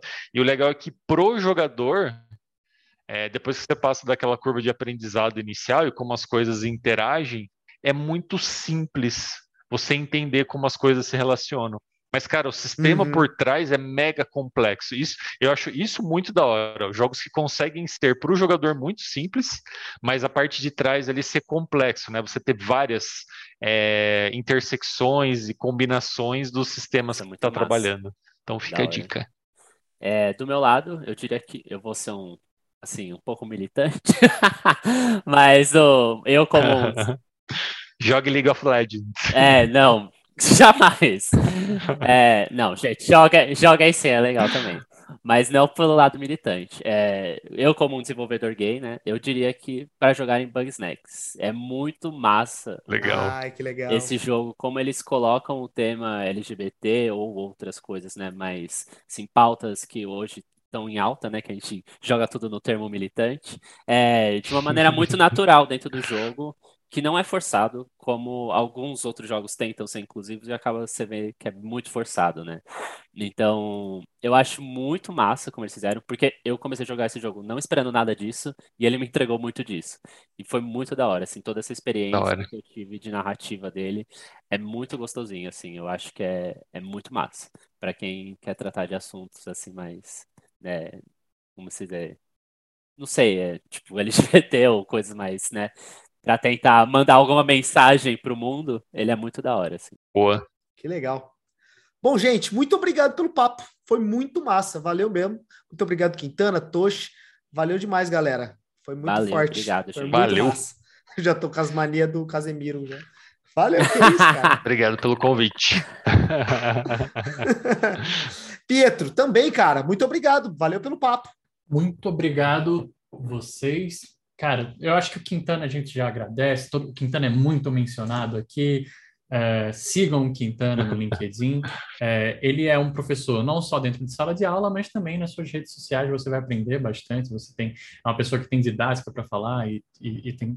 E eu acho que o, o, bom do Quintana é que o Quintana é um game designer crítico, né? Ele não posta, ah, aqui está o segredo de fazer tal coisa. Ele posta conteúdos que realmente são É para você massa. refletir, entender e depois trabalhar sobre isso. Mas eu queria dizer, Tush, que você deveria postar mais nas redes sociais. porque toda vez que você abre a boca para falar, eu acho muito bom.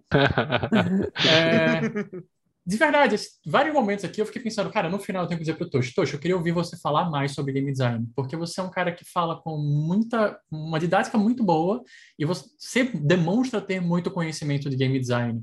Então, por favor, posta mais que a gente quer ver muito o que você tem a, a contribuir para o mercado. Muito obrigado pelo elogio. É, vocês são dois game designers que eu admiro muito é, e muito obrigado por terem estado aqui. Muito obrigado por estar aqui mais uma vez. E John, Conta. se quiser encontrar a gente, onde é que acha? Maravilhoso. Ótima pergunta, Pedro. Estava pensando nisso agora, sabia? Eu estava entrando no Instagram e procurei por arroba GD de bolso. E lá eu percebi que tem todos os links onde a gente pode ser direcionado ao nosso canal do Spotify, como Game Design de Bolso, para ouvir os nossos outros episódios, e também no Twitter, arroba de Bolso, que também a gente faz algumas postagens lá, dá umas pequenas recomendações, bate um pequeno papo com a galera e também divulga os episódios que vão sair.